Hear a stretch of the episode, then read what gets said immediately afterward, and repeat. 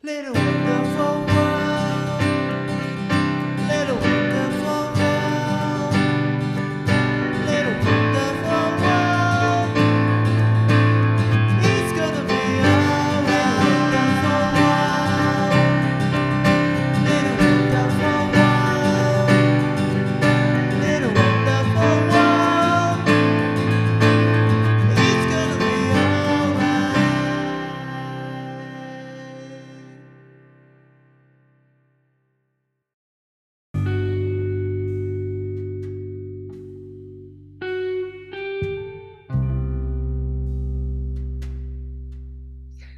い、じゃあ次後半よろしくお願いいたします。はいよろしくお願いします面白い、すごい楽しい話せて。いや、うなんか僕もすごい楽しくお話しさせていただいててありがたいですね。うん。最初どうい、どうなるか期待に応えられるのかと思ってドキドキしちゃったけど、なんか、あの、もとこさんがさすがにいろいろ、あの、お話を聞き出してくださるんで助かってます。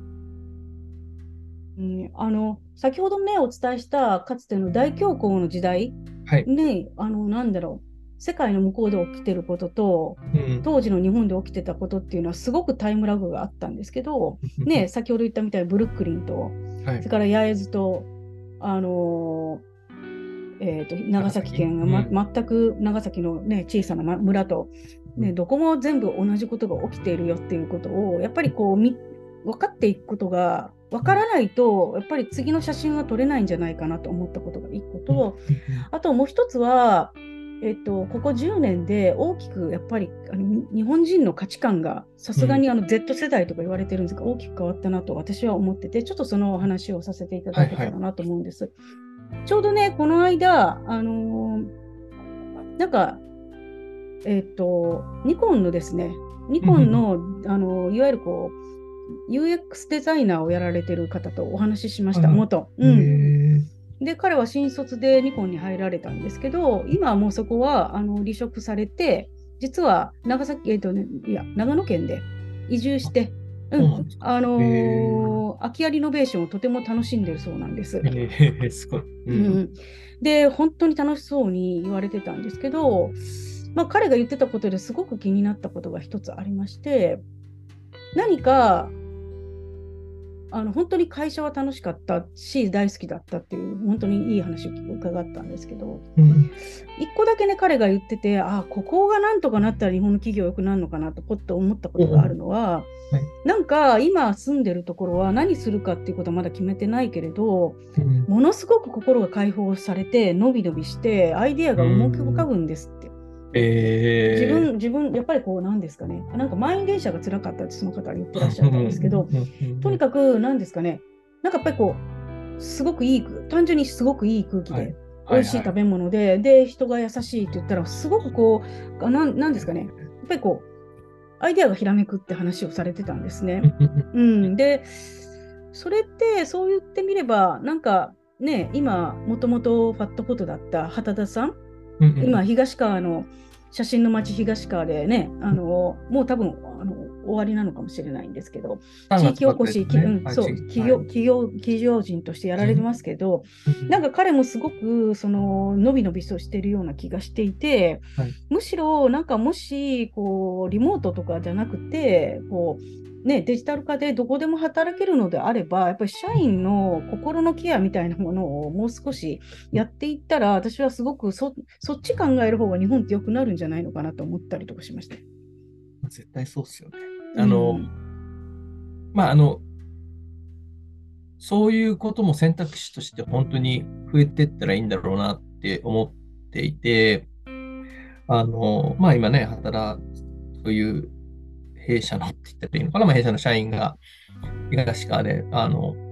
まさに伸び伸びとやってるんですけど、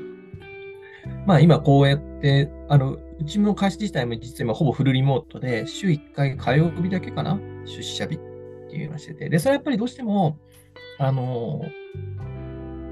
ズームだと伝わらない、まあ、元子さんだと分かると思うんですけど、ズームで写真撮れますかって言ってもなかなか辛いっていうか、やっぱりそこってその機微の変化とか、やっぱり例えば細かいレベルでのあの表情だったりとか、まあ、もしくはその体温だったりとか、あの、そういうこう、まあ、息遣いとか わかんないけど、そういうものも含めて、情報としてやっぱりあって、そこから見えてくるものって当然あると思うし、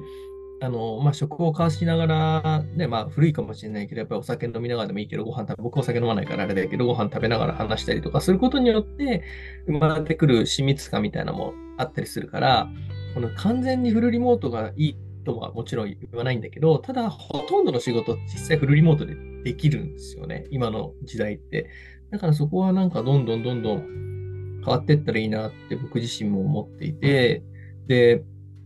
なんかこの前、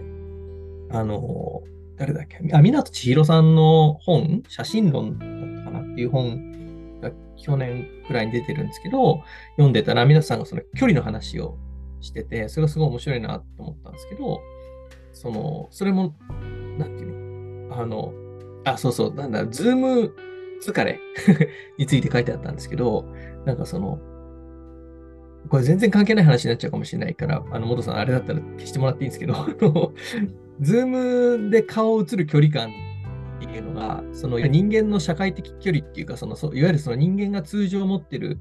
えっと、お互いの人との距離感、適切な距離感っていうと、かなり親密な距離感っていう状況に当てはまるんですって、その距離的に言うと50センチぐらい、あのカメラから、えっと、自分自身のまでの距離ですよね。それがこうと提示されてるっていう状態っていうのが、かなり親密な距離になるらしくて、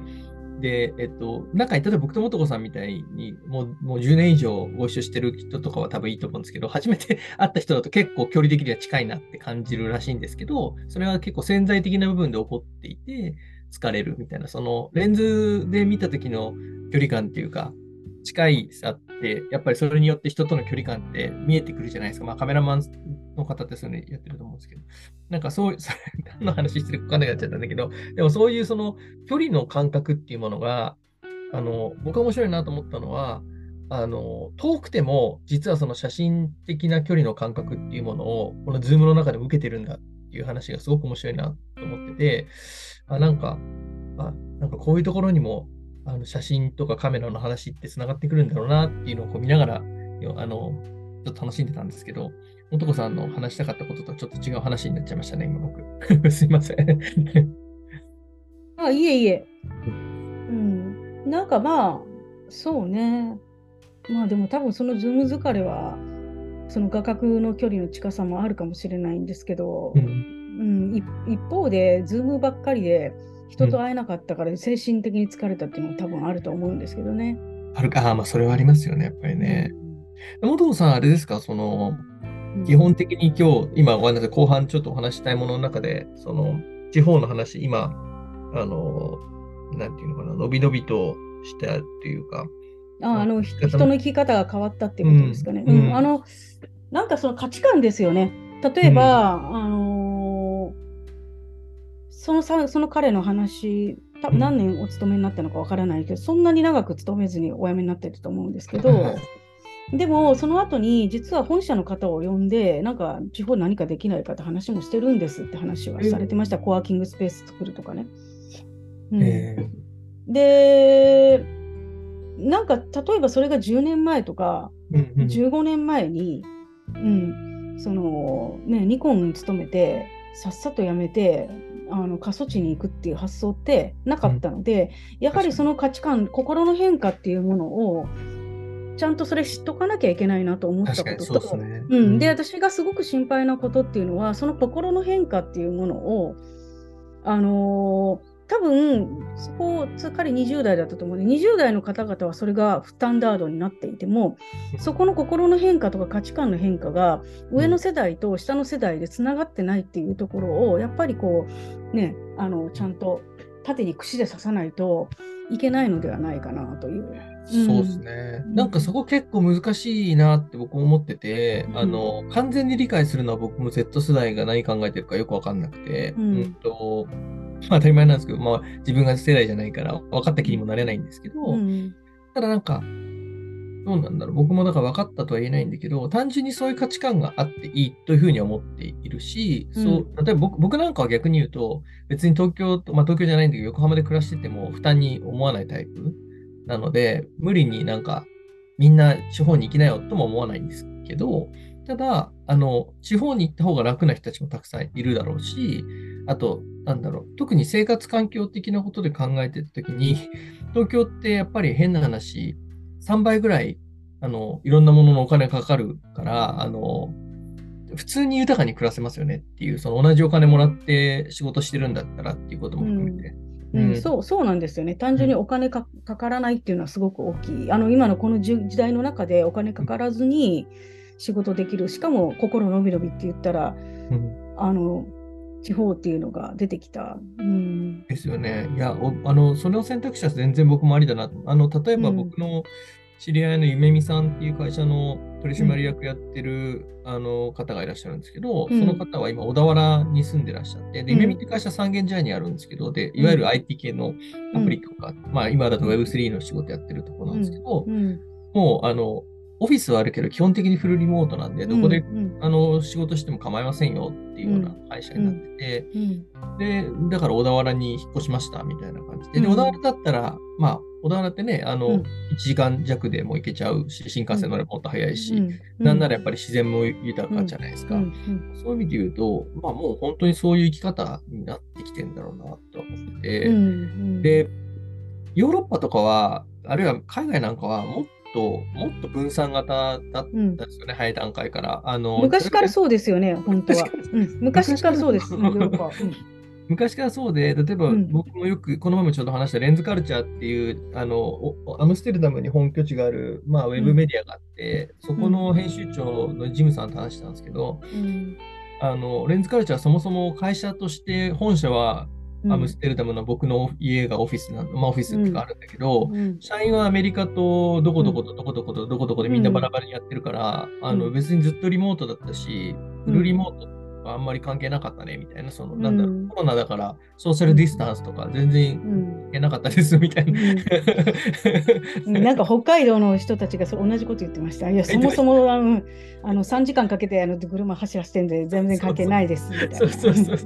だからそのソーシャルディスタンスの距離っていうものが、要は都市に住めば住むほど狭いっていうことじゃないですか。やっぱり集中と効率化っていうことのその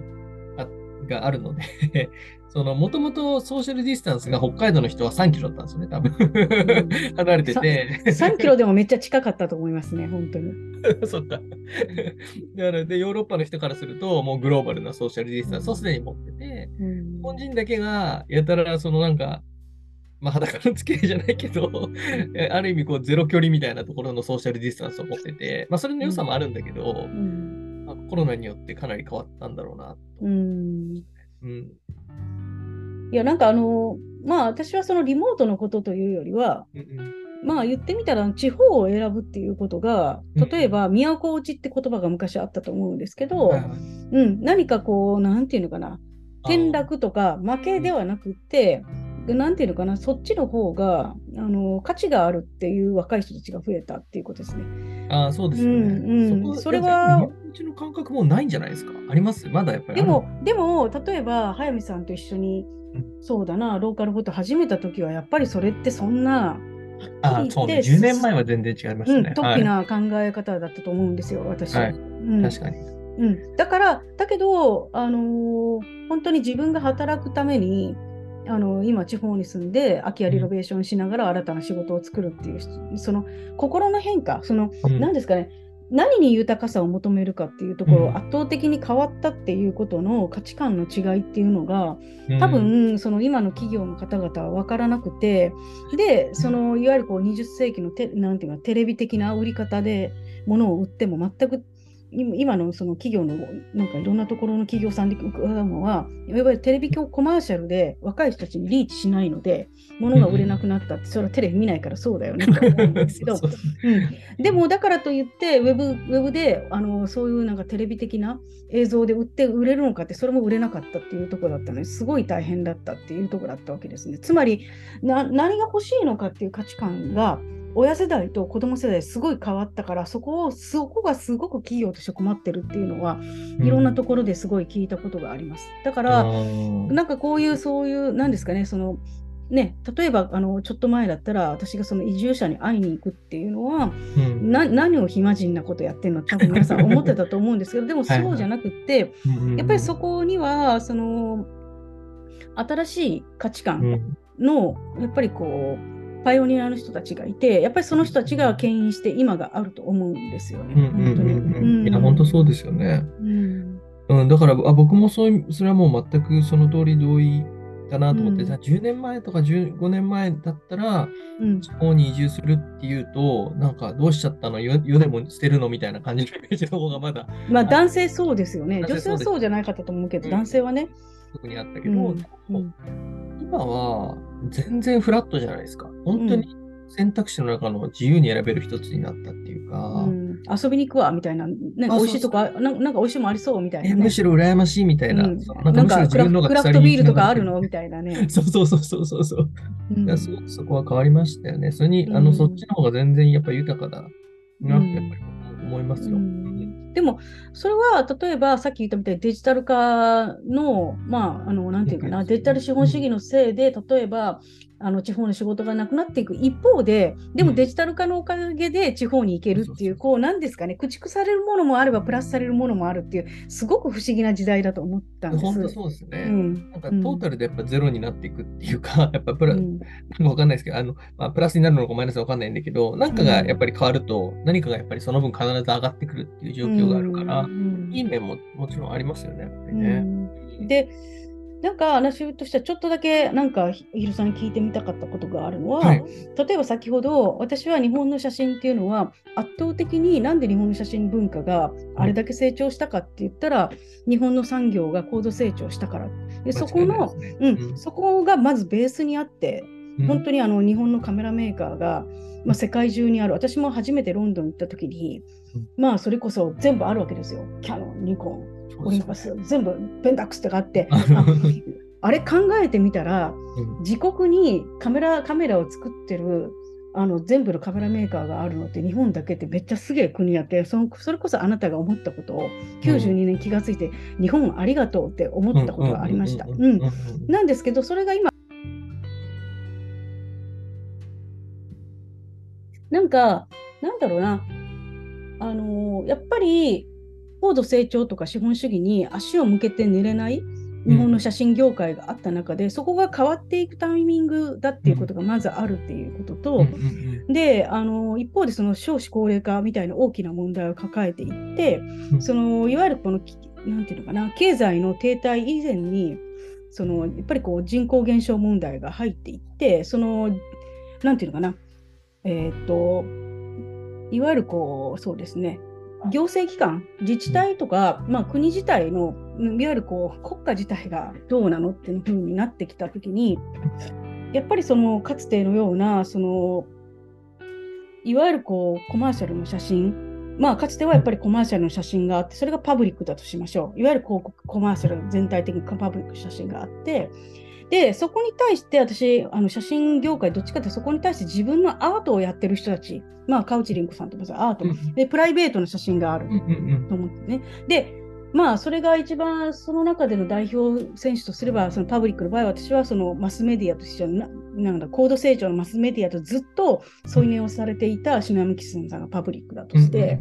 で、プライベートっていうのはやっぱりそこに対してね、あの、なんだろう、あの対抗馬として荒木信義さんがいらっしゃった、まあ、森うんうんうん。森山大宗さんもそうそういたいたんですけど、うん。今そこの真ん中が出てきてると思うんですよ。だから、プライベベートでもなくてパブリックでもなくてその間。つまり、あの何よりもあのそれぞれの町自体が本当に町の存続自体がそれぞれ危なくなってるっていうのは今前前半でお話しした通り何よりもそのかつてだったらもう全然日本は人口がたくさんいたから町がどうって言っても町は絶対ね未来永劫ずっと大丈夫なものって10年前まで思ってたものがえ町本気で危ないよっていう時代になった時にやっぱりこうねさっきの小豆島カメラとか東園木じゃないけど私の町に来てくださいねっていうパブリックな発信をするとともにそこには私の私はこういう幸せななんか私はこういう作品作ってるんですってこの2つが混じり合うようになった。で私の中ではローカルフォトっていうのは例えばその小豆島カメラが、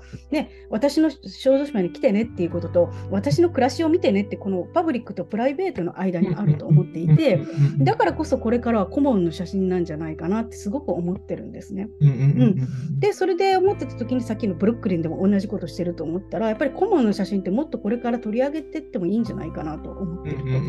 と。で市民で作っていく。で、それがですねちょうどそう思ってた時に早見さんあのターナー賞をご存知だと思うんですけど、はいはい。うん、あのウルフガング、うん。うん、受賞したりとか、はいはい。あとダミアン・ハーストですね。つまりターナー賞を取ったら、うん。まあ、世界のアーティストの登竜門みたいなうんうんうん。イギリス人、うん世界のアーティスト登竜門みたいなのがあって。でそれが2022年度っていうのが実はですね何だったかって言ったら、はい。全部あの街づくり系コレクティブでアートコレクティブなんですけど街づくり系だったっていうことなんです。うーんちょっと待ってくださいね。今紹介しますね。なんかあのびっくりするでしょ。2019年とかあっせあれアッセンブリそう、れ？あの教えましたよね、アッセンブル。うん、あれもターナー賞だったんですけど、もうそこに加速をして、あれは、なんていうのかな、マンチェスターでリノベーションまちづくりした人たちがターナー賞を取ってたんですけど、2021年がですね、もう全部、このアレイコレクティブとか、もうもう個人じゃないんですよね。みんなで課題解決をする。これはジェンダーですね、このブラック。えーオポジションサウンドシステムとか、あとこれはクッキングセクションズ、これはフード、あの食べ物のチームだったりとか、で、まあ、このジェントルラジオ、これは多分多様性か何かのチームだったりとかするんですけども、本当、なんか街づくりっぽいんですよ、全体的に。そうっすよね。これでここれが、これが対象を取った。で、でもやっぱりそこに対してあるものっていうのは、いわゆるアートではなくて、いわゆるこう、なんだろうな、いわゆるこう、そうですね、あの、金融資本主義的なアート、いわゆるこう、なんなんですかね、あのクリスティーズに乗るそういうようなどれだけ売れるかってマネマネアートマネーとかではなくって、うんうんうん。アートってそもそも社会課題解決してきたよねっていうどちらかといったら社会にすごく深いなんか社会を社会課題を解決するそれこそ SDGs 時代時代のあのいわゆるこうコレクティブっていうものが対象を取ってたんですけれど、やっぱりこれこそ私の中ではこれは全く私が目指す小豆島カメラと同じだなと思っていてやっぱりこう世界のスタンダードがこうなった時にねあのいろんなところで大きなとかなんか本当にかつてね、先進国はもう後進国になっちゃったりいろいろ変わっていく中でうん。やっぱりこうなんていうのかな表現の視座っていうものもか変わってきただからうん20世紀ってやっぱり資本主義はめめアメリカ文化が中心で資本主義は、ま、真ん中だったけどそうじゃない視座が変わってきたっていうことにやっぱり自覚的にあるべきではないのかなってすごく思ったんですよね。そうですね。だからそのうん海外なんかはうんやっぱりその新しく今時代が求めてるものって何なのかって考えたときに、いうんろんなそのまあ、まあ、さっき言ってたブラック・ライブズ・マターもそうかもしれないし、うん。まあ、あるいはその多様性だったりとか、うん。ジェンダーの問題もそうだと思うんですけど、いわゆるこう辺境、いわゆるマージナライズされてる人たちってうん。言われると思いますけど、終焉に追いやらされてきたような人たちの視点を取り上げてきたりとか、いわゆるまあその、いわゆるあのポストモポストモダンじゃないけど、要はあの脱構築していかなきゃいけないっていうところのずっとその延長線上ってのはやっぱまだ走ってると思うんですよね。そのいわゆる難しい意味でのことじゃなくて、うん単純にその上下関係になっててしまってたようなところをやっぱりどう解消していくかみたいなところってすごくある気がしていて、うんそういうものに対して、で特に今社会的な問題が山ほどうん起こってるじゃないですか。もちろんその、え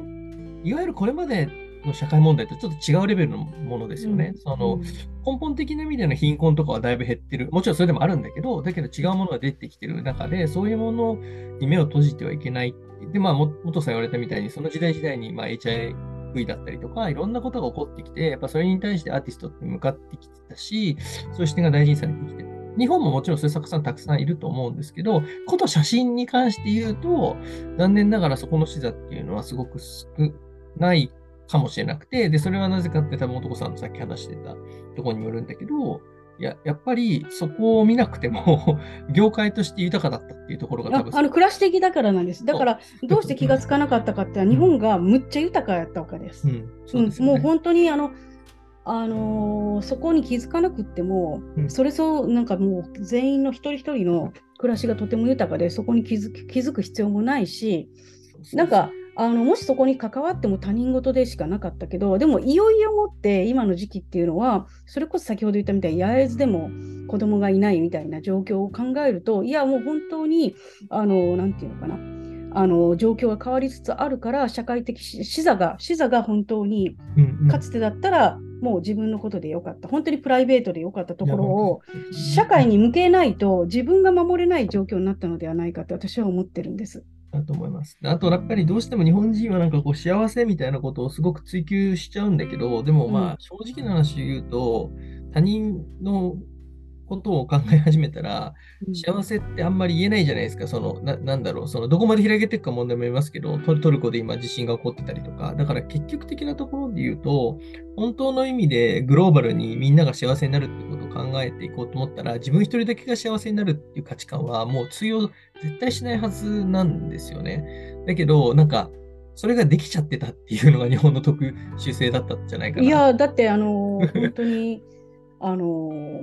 本当に世界のカメラ市場は全部日本が持ってたからですよ。持ってた、持ってた、そうそう。すごいねみたいな感じですけど。いや本当すごいですようん本当に。うん。そう考えると恐ろしいことで、たただそれが iPhone だったり、ね、スマートフォン、まあだけじゃないんですけど、でも、もはやうんその車の自動運転の技術もカメラだったり、うん。技術で行われてるし、まあもういろんなところに、かまあそれこそ顔認識のやつもそうですけど、僕のパソコンも顔認識で開くし、もうそういう意味で言うと、まあそういう意味で言うとカメラ技術っていうのは無数に広がっていったんですけど、多分もう、その、なんていうのかな、いわゆる撮るだけの道具としてのカメラっうんていう概念はもうなくなるでしょうね。いやなんかまあ単純に工業社会が終わっもうとっくにもう本当は終わってるのは20世紀だったんですけどようやく工業社会がマジで終わったっていうところに変わっていくのではないかなと。だからあのねイーロン・マスクさんなんかもともとペーパルやってて、あ、そうですあのね。今車産業宇宙もやってるけどあのそれってデジデジタルだからできることで、うんうんうんううんん、かつてだって例えば わからないけどウェブあのウェブやってた人が車産業をやるって日本では考えられなかった今はできる。ことですよね。うんうん本当にそうそうそう、じゃあまあ、いわゆる出版社の方が車産業が突然変わるなんていうのは今はできるっていうことなんで確かに。うんうん、だからまあ、まあ、それってどういうことかというと、かつて不可能だった都市でしかできなかったことがどこでもできるようになったっていうこととあんまり変わらないんじゃないかなと思っていて。そうですねうん、であとは人材の流動性じゃないですか。その、なんかやっぱり、元さっき言われたリモートワーク的なことがヨーロッパはもともとできてたし、あとその一つの会社に縛られるっていう概念がもうそもそもないっていうか、てかまあ、まあ、アメリカもそうですね。保証すらしてくれなかったから、明日からうん言いませんとか余裕だったんで、そのうん。分すぐ雇ってくれるみたいな流動性があったんで、うん。まあだから、いわゆる才能を持ってたりとかする人を集めやすいっていうか、これやる、うん。俺やりたいんで、だからさっき元さん言ってた視座がある人がいて、うん。で、私こういう世界を実現したいと思うんだけど、この能力を持ってる人一緒にややろうよって言ったときに、うん。言ってこう、うん。手をまあだからコレクティブの考え方もそれに近いような気がしてて。あ多分そうだと思います。だから、ねあのー結局その、なぜコレクティブになったかって言ったら、やっぱアートマネーだったら作品を売るプロダクトでよかったと思うんですよ。うんうんううんん、でも多分コレクティブは思想をちゃんと、うん、あの思想を醸成するために一人だと脆弱なのでいろんな人が集まっていくっていう。で。日本だとそれがやっぱりこの間チンポム、日本ね、はい。うんうん、ででもあのチンポムも結局すごいいいなと思ったのは森ビルのやつ見て思ったんですけど、あのー建築家とコラボしてるわけですよね。うん、だからやっぱりこうジャンルを横断をしながらうんでも、最終的に今考えてることってやっぱり地域であったりうんうん国家のことなんですけれど、まあ、その地域であり国家のことをちゃんと考える。まあそれはほんまはね地域とか国家のことを考えなくてもね国が安泰だった時代の方がいいんですけど はいでもやっぱりもうなんか安泰じゃない時にやっぱり人は賢くなれるんだとしたうんらある意味いい時期のがあるのかなってちょっと思ったりとかいい時期ではないんですけど。本当そうです。でも、でもま、まさにその通りで、そのチンポムがまさにこう、うんその、えー森火でやった時に道路を、はいうん作ったじゃないですか。うんあれを見た時に、つまりこれからの時代のストリートフォトグラファーはどうするのかって話じゃないですか。もう、あ現現代アーティストたちは道路作りましたよと。美術館の中に。そしてうん。公共っていうものをああいう場に持ってくるっていうことまでやっていて、作品っていうベースに、うん。まあ、してるんだけど、ただ街を、あの、いわゆる、いわゆる、もあの、森山さん以降の、その、ただコピーしてる人のこと言ってるだけですけど、がいるとしたら、そこはもう考えないと、本当に、そうん。んそれだと写真まずいよねっていう感じに字にもなっちゃうよねっていう。あーでも多分それはあの昔の方々がやっていく、まあ言ったら表層だけなぞってる方がやってるの全然そこは違うのではなく、だからアプローチに関しては多分きっと新しいものが出てくると思うんですけど、ただいろんな意味で、うん、先ほどのなんかあのね、早見さんが言ってくださったブルックリンのイベントとうん。ターナー賞がもう大体似てきてるっていうことは、やはりこう、そうですね、やっぱりこう、視座、視座の替え時なのではないかなと思ってたっていう話なんですよね。ね。なんかこの前、あのーなん、なんだったかな、なんかの YouTube の中で、あの、うん天野さんがね、その、天野太郎さん、オペラシティの天野さんがインタビューで答えられてたんですけど、そのいわゆる昔はパトロンがいて、まあそのパトロンに依頼されて作っ、まあ現アアーティストの話ですけど、がいましたと。ところが今、その、頼まれてなくても作る人たちがこれだけいると。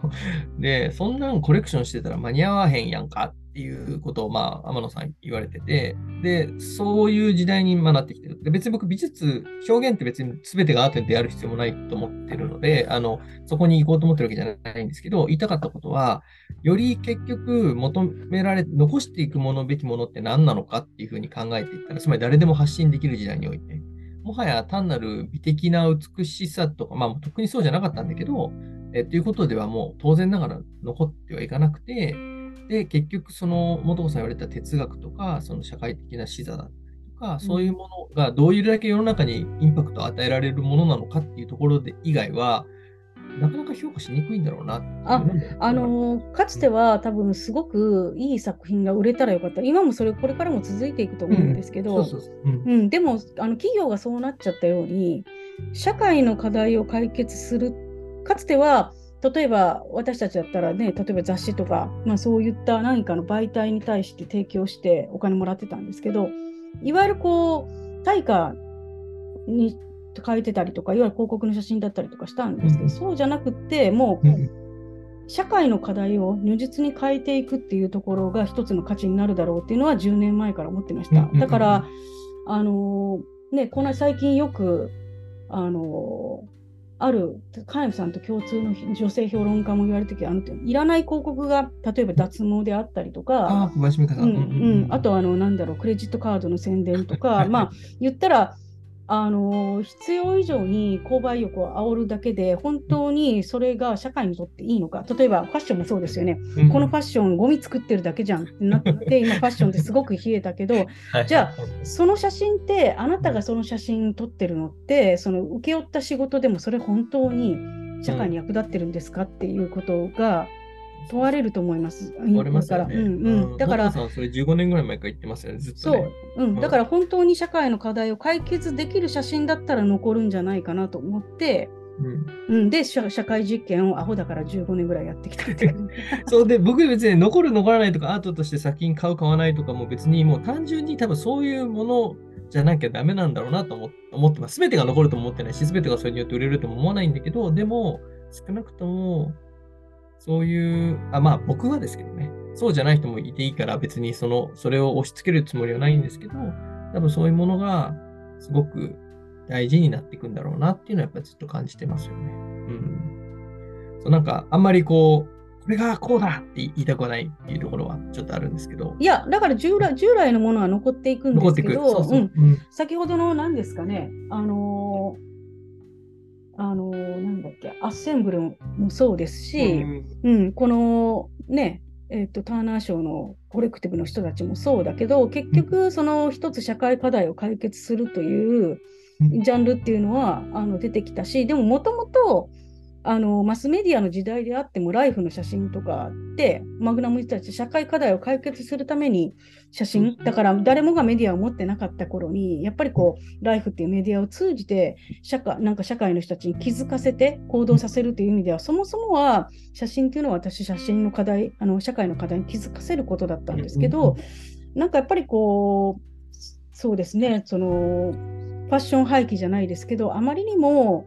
消費をしすぎてゴミだらけになった時にいつまでも消費の写真でいいのかっていうのをやっぱり気づいてもいいのかなっていうことと本当にそれが社会に役立ってるのかっていうことを考えて撮ってみるっていうのもあってもいいのかなっていうのは思ったりとかしますよね。そうですね。そううですね。ん、だって FSA がそうじゃないですか、社会課題の。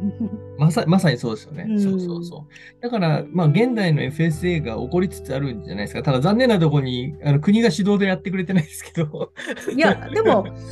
なんだろうな、あの早見さんにもちょっとね、お話ししたけど、その FSA の中での一番のその素晴らしいウォーカー・エヴァンスのオマージュとして、あのスティーブン・シュアさん、スティーブン・シュアっていう方が1974年にラストベルトを撮影した、あのスティールタウンという写真集があるんですよね。はい、はい。で、まあ、いろんな地域を捉えたんですけど、そこの中にはペンシルバニアの、そのね、あの、もう閉鎖してしまった工業地帯と商店街の写真を撮ってらっしゃりとかするんですけど、うん。これって今見たら、うん。これって日本の、なんだろうな、日本のなんだろう、地方のうん。工業、あなんあのなんだ工場が、うん。あの東南アジアに行っちゃった街と全く一緒なんですよね。だから、で、このスティールタウンって結局何を指すのかって言ったら、今、け当時74年スティールタウンとして寂れた工業地帯を取ってるんですけれうんど、うん。今はそこが何になったかって言ったらラストベルトになってる。でも、このなんでここのそのスティールタウンが寂れたかというと、実は日本の高度成長が、う ん日本の産業がアメリカを凌駕しちゃって、まあ言ってみたらスティールタウンを作ってラストベルトのきっかけになっちゃったわけなんですけれど、で、も、あのー面白いなと思うのは、実はそれって日本人は気がつかないで、多分この写真を見てると思うんいや、ですよ。そうでしょうね。ううん全然気づかなかった。あのフィラデルフィアって、ね、ここ撮ってますって言うから、多分なんだろうって多分早見さん思ったんで、フィラデルフィアのその工業地帯の映像あるから見てねって言って、ロッキーの有名な YouTube を。ロロッキーがあのフィラデルフィアのね、もう寂れた、もうめちゃめちゃになった工業地帯、バーっとあの有名な走るシーンがあるんですけど、実はそうだったっていう。うん。うんそこは現ラストベルトなんですけど。現ラス。うんねだから、その、で日本人のでも多分可能性が、さっき元子さんと話して面白かったのは、だから結局そこが今、トランプ、トランプの支持者たちの街になってて、日本がトランプを生んだみたいな話がね、さっきあって、それもう本当にすごいなと思ったんですけど、うん。でもまあ、ある意味間接的にそういうことだと思ったんですけど、うん。じゃあ今後、東南アジアあるいはまあ中国もすでに始まっている通りに、日本の産業が、いわゆるもっと安い、効率化によって安い国に奪われてたときに、うんもう追われてるけどね。うん、完全にまあ奪われてってうんなってるじゃないですか。うん。で、そこを、ん。まあ、要はラストベルトとしてなったトランプ、第二のトランプを日本で生んではいけないって考えたときに、うん。結局でも日本人のいいところは何かって言ったら、やっぱりすごくその、めでる、感性的にめでる文化っていうのは日本人は僕、まあ日本人かどうかわかんないけど、特に日本の人たちはすごく優れてんじゃないかなと思ってて、例えば、その、あの、昭和を、えー飲みたときに何か懐かしいとか、なんかそれが素敵って思える感覚が、もし日本のその地方の風景にも当てはめられるのであれば、そこをもう一回別の形で輝かすことができるかもしれないのが日本人の強さのような気がしていて、そうすると、あの地方が盛り上がっていくっていうことは、あのトランプを生まないっていうですね。いやいや、あのそんな甘くはないなと思ったのは、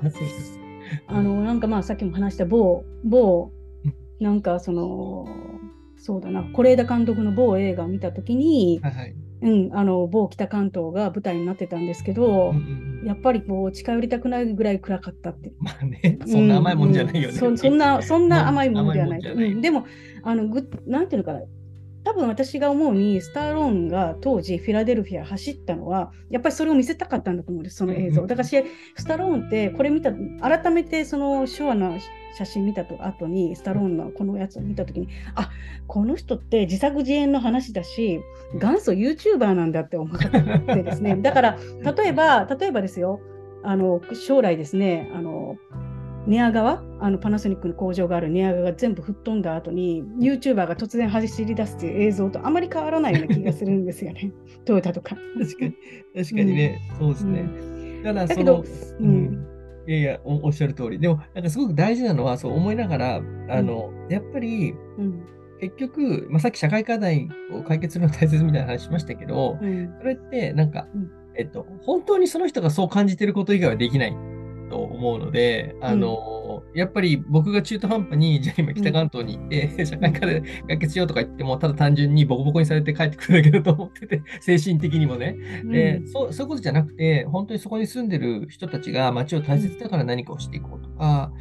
そういうことの方がリアルだし、で、それのためのエンパワーメントとして写真っていうものが使えるんだ。だから、あの、誰かがヒーロー、いわゆる絶対的なヒーローがどっかに行って何かを作る時代なんかもうとっくに終わっていて、むしろその地元の人たちがそこの気づき、一番やっぱり自分事だから、リアリティを持って対象、対してると思うんですけど、うんそれを何か変えていきたいと思ったときに、まあ、それが完全な解決策になるわけではないんだけれども、うん少なくともその状況を知ってもらうっていう意味だったりとか、変えていくためのきっかけとして、写真っていうものは非常に有効な武器なんだろうなっていうふうに。うんうん写真写真というなんかいろんな言われ方して私はなんかその人の視点っていうものがとても大事だとああ、視点ね。うんうん。で視点であれば大丈夫何で撮ろうかと思ってるところがあって確かに。うんそうですね。しかも、ただまあ、ううんん、ただあのだた大事なことっていうのがうん目をつぶらずにいろんなものをちゃんと見てうんあのー自分の世界の外に出ていろんな人の話を聞くっていうことをねこの時代にやっぱりやらなかったらいけない。閉じちゃったらダメ。うん。本当そう思いかなと思ってるんですけどね。なんかそう、この前の、前のポッドキャストのエピソードに出られてた、あの、坂本さん？坂本さんの話も聞いて、まあ僕うんもあの、お名前は素子さんの活動を通じて存じ上げてましたけど、具体的にやれたこと全然知らなかったんですけど、お話ね、うんきこの回の前に聞いて、すごい面白い。あありがとうございます。すごい面白い人なんです。うんすごい面白い。だからもうちょっと会いに行きたいなって思いましたもんね、奈良までね。うん。あでも結構東京に来られてる今度紹介します。うん。ありがとうございます。なんかしかもあのー中国にいてますよ。え、そうなんですか？はい。あのな東京の再開発の活動されてるからあのそこでのプログラム作り。はい。あ、そうなんですね。あ、うんそうなんだ。ぜひちょっとどこかでお会いできたら嬉しいです。すごい面白い、うんあのことやられてたし、まあでも実際にその話が面白かったんで、もし聞かれてない方は、あの、ポッドキャスト聞いていただけたらと思うんですあありがとうございます。すごい良かった。うん。なんかそういう何がいい何が印象的だったんですか？坂本さんのお話。うそうですね。まあいろいろ、あの、あったんですけど、うんその、結局、あ、まずそのメゾンの話とかも面白かったし、そのうん地方、まあ彼もそのお父様がね、あのうん舞台のアーティストでそのアトリエをお持ちになられててっていう話から、でもフランスにも行った時の話があって、うん。で、まあそういった時に、その、いわゆるメゾンって、まあ古いお城うんを使ってそこでまあ作っててみたいな、その、ね、どこを選んで仕事をしてるかみたいなところも含めて、まあ、うん。あのそれがまさに死産の話に近いんだけど、うん。あのっていう話もすごい面白かったと思ったのと、うん。あと僕は同時にあのいいなと思ったのは、結局ね、その作品だけを作ってるわけじゃなくて、あの、えっと、まあそういう、コンサルティングじゃないんだけど、そういう、そういうようなこともお父様やられてたってお話してたと思うんですけど、ファッションとか、ああの、で、結局、その、それがいいなと思思って、それもいいなと思ってというか、今の写真をやっていく人たちって、つまりその、豊かだった日本の写真界の時みたいに写真家だけで食べていくみたいなことって、うん。おそらくしづらくなってきてると思ってて、うん。だけど、まあ考え方を変えれば別になんか、そんな風にして生きていく必要も必ずしもないのかなと思ってて、うん。だからなんだろう、お金のために作品を作る必要はないから、もっとその、自分が本当に社会でこれを大切だと思うことに向き合っていく。でもそれはなかなかお金にならないかもしれないんだけど、うん。だけどそこに対しては、じあの今のデジタル化の時代において、リモートワークしながら別にどんな仕事したってか構わなくて、まあ機械さんなんか船乗ったりとかいろいろしてたりとすると思うんですけど、うん。要はその、やりたいことのために別のことやっても全然いいよねっていうようなところができるようになってきてるってことも含めて、うん。でもそれの多分走りをと、まあ、やられてたと思うんですけど、うん。なんか、あ、それもすごい、今の、今の時代の人たちにとっては、すごくそのリアリティがある話。それはそのアーティストだけじゃなくて、うん誰にとってもそういう時代になったなっていうことだとして面白いな。んまあ、それすごい冒頭のところの話だけだったんですけど、ごめんなさい。うんなんかそその最初の話だけでも面白かったから、うん私も面白かった全部聞いたんだけど、あのん続きもあるんですかね、あれ？わかんないけど。でも、ああまたまたアップします、もうすぐね。すごいは面白かったんで、みぜひ聞いてもらえたらいいなと思って。で、あ、これは行かなきゃいけない。で、あとほら、なんだ、あの、もう全部話してくださるから、あの、自分が体調崩されてとか、こういうレースで何やってたんだろうと思ったみたいな話も含めて、うん。なんか、なかなかそういうふうに、えーデザイナーの方が自分の、まあ、いろんなところでもしかしてお話しされてるのかもしれないけど、やっぱりああいうふうに包み隠さず、自分がなぜ、まあ、移住というか、あの、うんされるようになったのかとかっていう話を聞くのは、あうんの、すごく、やっぱり僕は人に興人が一番面白いと思ってるので、興味があって、うん単純にあのやられてることもそうだし、どういう生き方されてきたのかなとかも含めて、すごい、まあ、全部面白かったっていう。うん全部っていうと、ちょっとあのしょぼい感じになるので、一応。あいえいえ。でもあの、つ包み隠さずってすごく大きくて、うんあのなんとなくその包み隠さずって今のキーワードというか、あの最近私あのトヨタイムズってあの YouTube で見れる、はい。はいあのトヨタのあのいわゆるイン,、えーっとインナーブランディングいわゆるこう、PR ではなくてインナーブランディング、会社は何考えてますよっていう豊田章男社長のね、声のやつを見てた時に、まあ包み隠さずもう本当になんかロシアの工場を手放して辛かったみたいなこととか、オーストラリア、なんか、なんかね、やっぱりこう、インターネットで個人のつながりになってから、やっぱり包み隠さず、もう、あの、なんとなくそう分かってるんだったら、包み隠さず言ってくれる方がうんうん。いいよ、その方がみんなの支持は得るのじゃないかなと思ったって気がしうます。んうん。あ、でもそうかもしれない。あと、やっぱ単純に距離感をすごく近く感じますよね。つあの話してくれるっていう、その開いてくれてる感じっていうのが、うんつまり受け入れてくれるんだろうなっていう、その他人に対して自分を開ける人っていうのは他者に対しても開くことを誘発できる人だと思うので、やっぱりそのスタンスってすごくあのありがたいっていうか、あの、うんうん、まあそ、そういうラジオだったなって聞いてましたけど。ああ、でもなんか、うん、他人に対して開く、あそうね、なんか、うん、なんかとどうしてもこう分断してしまって閉じたくなっちゃうんですけど、うん。なんとかやっぱり開いていくといろんな可能性がやっぱり見えてくるのではないかなって私はうんうん。今は思ってるっていうことです。うんうん。でなんかその本当に10年経ってね例えば昔だったらこう都落ちみたいな言い方、うん。ひどい言い方があったりとかなんかそれはそれは選ばないよね。それってありじゃないよね。って言われたところからそれがありになった中でやっぱり価値観がやっぱり人々の価値観が大きく変わった時になんかこうなんですかね。あの本当に自由に新しいことをに向き合うっていうことが大切だしそこも受け入れていくことがすごい大事なのかなっていうことはね、ちょっと今日お話すごく思いましたね。うん。ありがとうございます。うん、そうね。なんか、私はなんか、早見さんがやっぱりずっと外の話を私にしてくれて、パリの話とか、アメリカの話とか、何かそのすごくこう日本にいて、何かちょっと違和感を感じる。うんで、だだからこそ、例えば国際国際写真フェスティバルをやったりとか、なんかいろんななんか海外の人たちと交流を重ねて、活動されてきたと思うんですけど、なんかその辺もちょっと伺えたらなと思ってて。あそうですね。日本ってやっぱりすごい閉じてますよね。うん そういう意味でうんだから、やっぱり今、言語の問題が一番大きいんだと思うんですけど、うん、あの、例えばすごく分かりやすいことで言うと、うん、あ、この前、これもな、これたまたま、あの、森美、森財団のやってた、なんか文化庁の方と一緒にお話しされてるやつの中で、あの、まあ、南條さん言われてたんだけど、あの、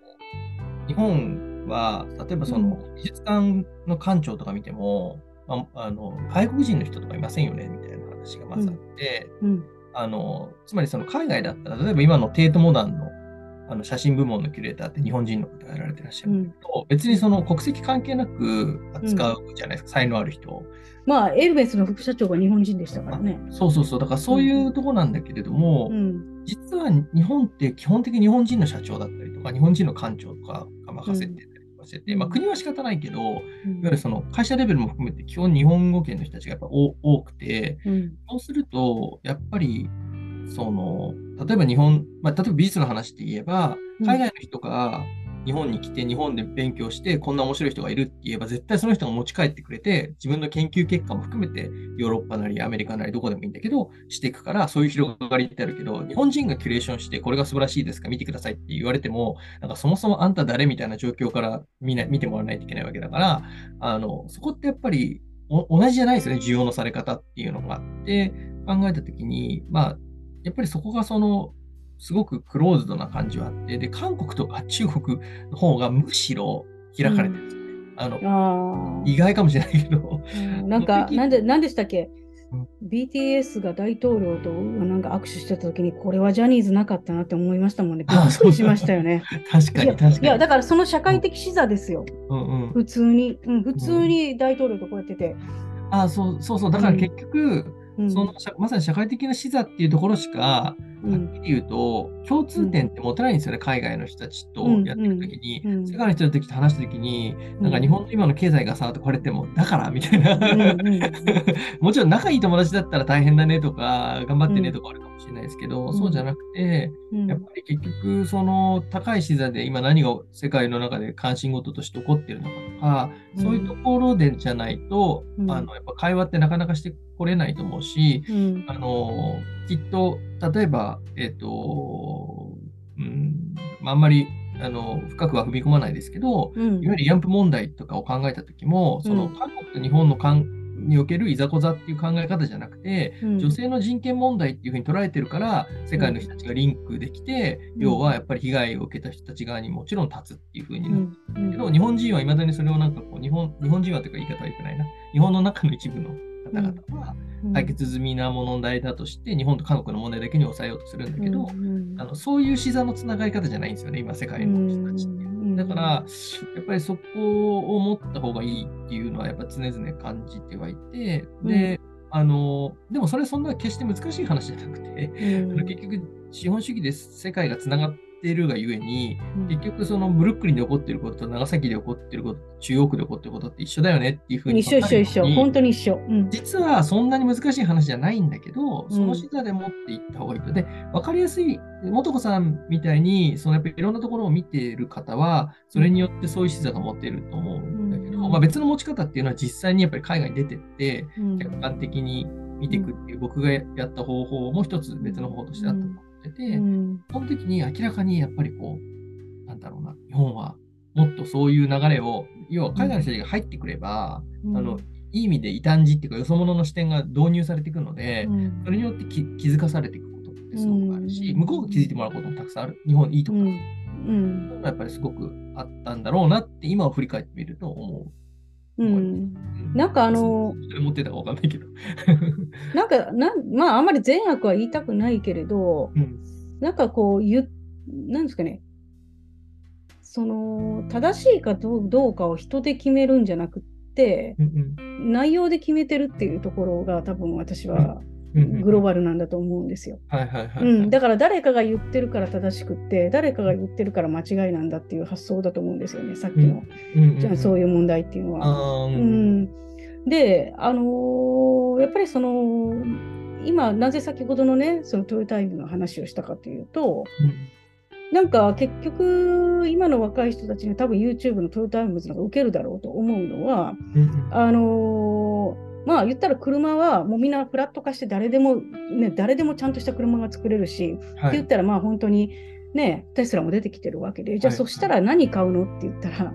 ねそのトヨタ明夫さんが何考えてるの？っていう哲学に共鳴するしかないのでうん、つまり彼の見た目がどうとかトヨタの社長だからではなくて、彼が何考えてるかっていうことなのでそのもっとその何考えてるかっていうものをうん。ちゃんと交換してでそこからみんなでものづくりをやっていけるいい時代になったしそうしていった方がいいのかなってすごく思ってるんですよ。絶対そうだと思います。絶対そうだと思いますし、日本人が今まであんまり発言してきてないから、海外の人たちは日本の文化人が今の状況に対してどういうその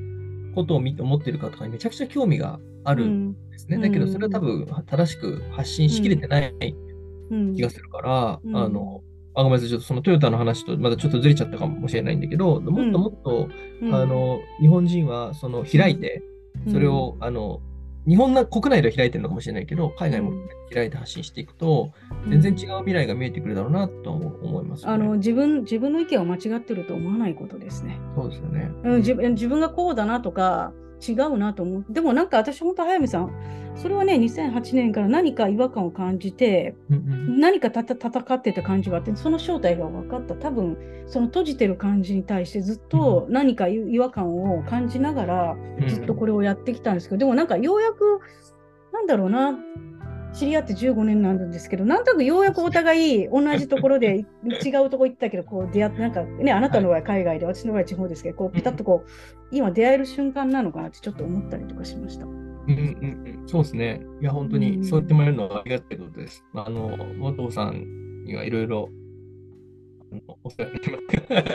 本当になんか、あの、まあ、僕がその15年の時代ってやっぱ長くて、自分今40、今度1位になるんですけど、3月。若いなぁめっちゃ若くてびっくりする。すごい。めっちゃ充実の15年でしたね、そしたら。めっちゃ事実の15年といえば15年です。うんいい15年20うんに25ですから、やっぱり25なんてもう何も分かってないですよ、やっぱり世の中のこと。うんその中で元子さんにいろいろ教えてもらいながら、全然分からないながら、あの、まあ、勉強させてもらって、まあ、今も全然分かってないんですけど、まあ、でもそれでも15年間、まあ、必死には食らいついてきたから、ある程度自分のやってきたことを、まあ、こうやって元子さんとつながったねって言ってもらえるぐらいまではできたのかなっていう気がして。うんなんか、ほら、あのー、えっ、と、アンドレ・チャウセスベルクでしたっけ？あ、あえっと、アレハンドロ・チャスケールベルグ。はい。うん、アアルゼンチンのね、あの方の写真家をやっぱりこう、えー、と大槌にね、彼を招聘してやってたのも見ても、やっぱりこう、実はグローバルとローカルってめっちゃ近いんやって、あの時にすごい感じたんですよね。うん、私はローカルを見てたけど、あなたはグローバルを考えてたけど、なかなか折り合わない部分もあるけど、やっぱりなんか接点あるんじゃないっていうところっていうのが、ようやくその解像度が私の中にも上がってきたような気がしていて、で、それはやっぱり、あの、まだな、なん、なんていう、ちゃんと言葉では言えないんですけど、ただそれは、あの、デジタルのいい意味なんですけど、ちゃんとした個人っていうものが、そあの尊重されるようになったことと、やっぱり自分の身の回りの社会っていうのが幸せじゃないと、自分もくらいい健康、なんていうのは、自分の身の回りの社会が幸せで、自分がやっぱり健康であるっていうことに、今すごくそこが、そこが、かつてはそれが保し当然のように保障されてたけども、そうじゃなくなったからこそ、だからこそ変えていかなきゃいけないときに、いろんな人たちとちゃんと話をして、なんかあのよりこうみんなで話し合いをしながらより良い社会を作っていく。そのために例えばその間にカメラがあったり、はいはい。うん、アートがあったりしてもいいんじゃないのかなっていう。そこは、うんあの20年前のうん。いわゆるこうそうですね。広告を中心とした写真業界からはちょっと変わった。つまりねあの安全とその健康がし、あの保障されてた時代から大きく変わっていったのではないかなってすごく思ってます。そうですね。まあ、今まあのまさにあの元子さん言われてましたけど、そのつなぐもの、やっぱりその間ですよね。だから英語で言うとミディアムっていうことになると思うんですけど、まあうん。そのつなぐものとしての写真っていうのは本当に、うん。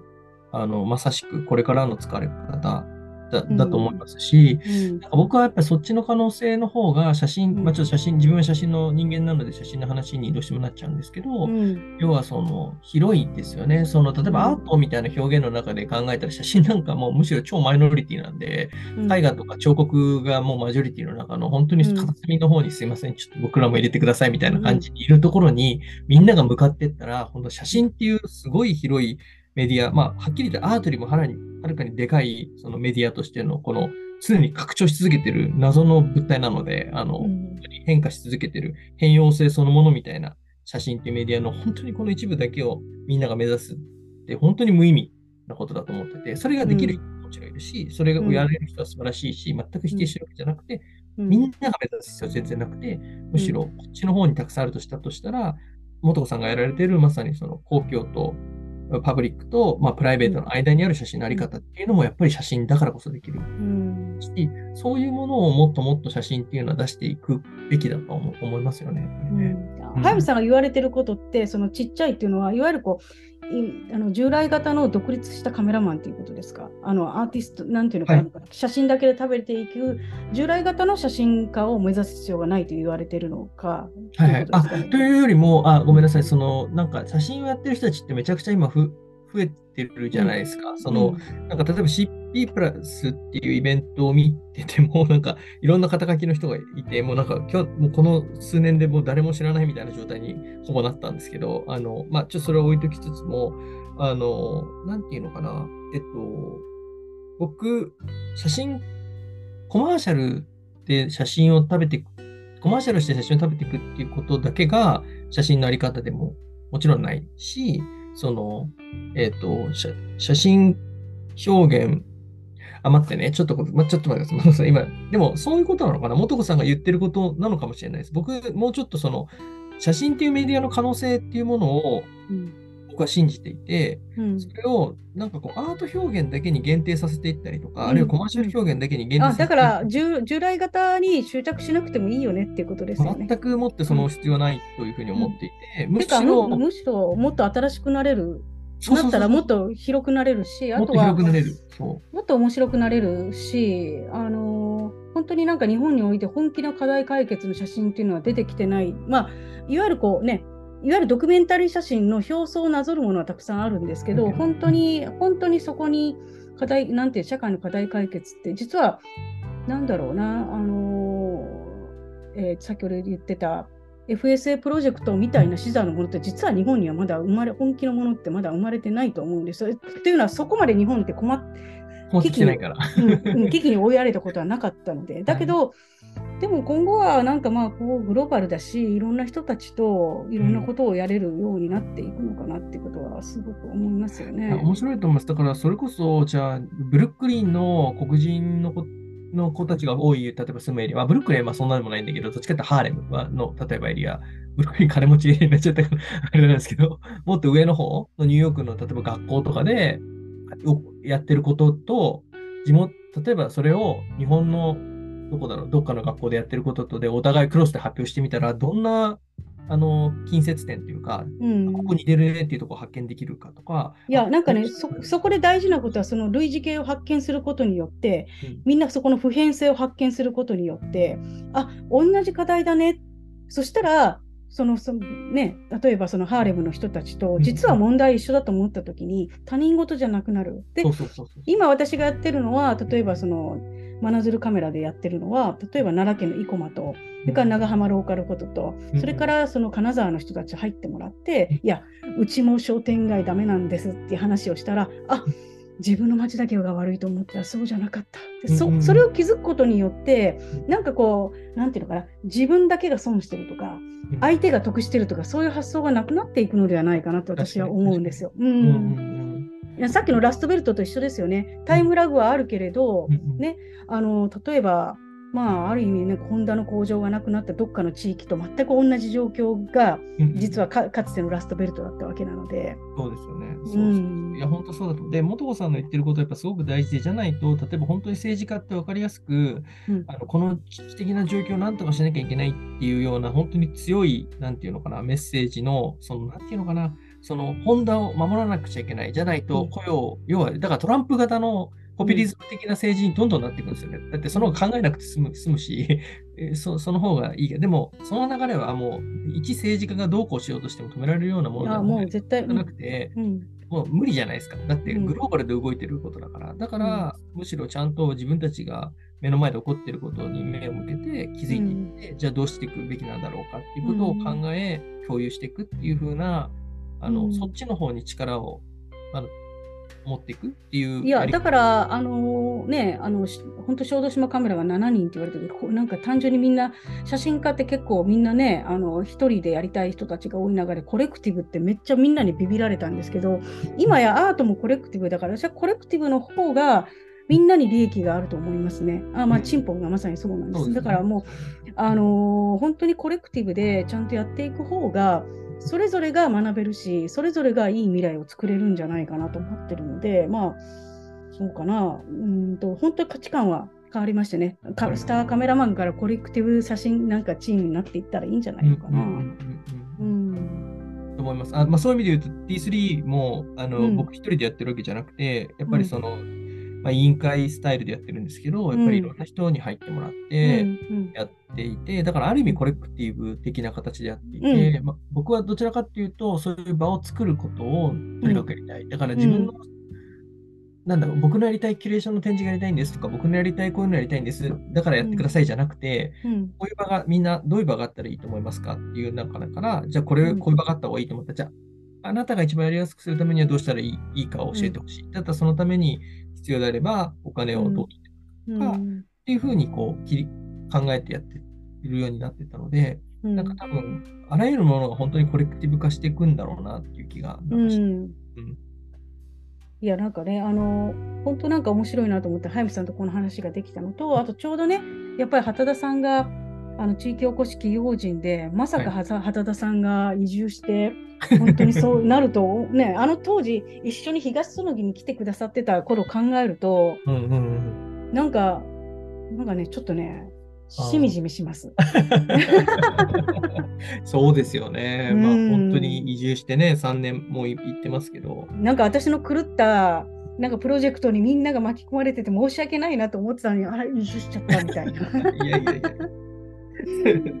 まあでも時代がお、まあ、追いついたというかね、本当に今、うん。元子さんがやってることが、すごくいい意味で普遍化して普通になったというか、その、うん。あの当時は異端すぎる異端じゃないですか、もうなんか、うん。うん。まあ、それなもななんかあの、のよよくわかんない人がいるよみたいな感じでしたよね。いや、でも今はもうそれが本当に当たり前になってきたし、ん。でももっともっとそうなっていけばいいと思いますね、いろんなところで。うん、でもそれが多分写真だけじゃなくて先ほどおお伝えしたねいわゆるあの企業企業と本気で考えるとか、いわゆるそのコミュニティがいわゆるこのいわゆるこの写真というコミュニティじゃなくっていわゆる一般企業であったり、まあ、自治体とかなんかそれぞれのかつてのコミュニティを越境していく時代になったなって本当に私は実感している。でそれはまさにその畑田さんもそうです。し、はいだからもうあの写真も写真だけではなくってそのコミュニティ従来のコミュニティをどんどん逸脱してうん。でその新しいコミュニティの人たちの話を聞いてでそれがいかに社会の課題に解決できるのかっていうことを一緒に考えられていいなってすごく思ってますね。うん、ありがとうございます。なんかすごいいいお話がたくさんできたなと、はい、しみじみと。ありがとうございます。今日は長いこと。あなんかあの、あのなんていうのかな、ちょっともしよかったら、番組聞いていただいている皆さんのために何かあの、ね、こんなお知らせとか PR があれば、ここで一つお願いします。えーあの、そうですね。えっと、今日はどうもありがとうございましたというか、あの、聞いていただきましてありがとうございます。まあ、今年も10月にその T3 フォートフェスティバルというイベントをやろうと思ってまして、今まさに動いているところではありますので、ぜひですね、10月、まあ、あの、おそらく3週間、4週間やると思うんですけど、あの、フラッと、あ、そういえばそんなこと言ってたなという形で東京駅、八重洲口の方降りていただければ、もうあのそこから街の中でいろいろ展開してますし、今年は、あの、えーもっと地元の方々との連携っていうのを強めていこうという、まあ、最初に冒頭話してましたけど、うん。っていうところを動き始めてますので、ぜひそのあたりも、あ、こんなこと話してたなっていう視点で見ていただけたら嬉しいなというふうに思います。今日はどうもありがとうございました。はい、ありがとうございます。早見さん、本当今日めっちゃ楽しかった。ありがとうございました。ありがとうございます。僕もです。あの楽しかったです。またよかったら来てくださいね。はい、ありがとうございます。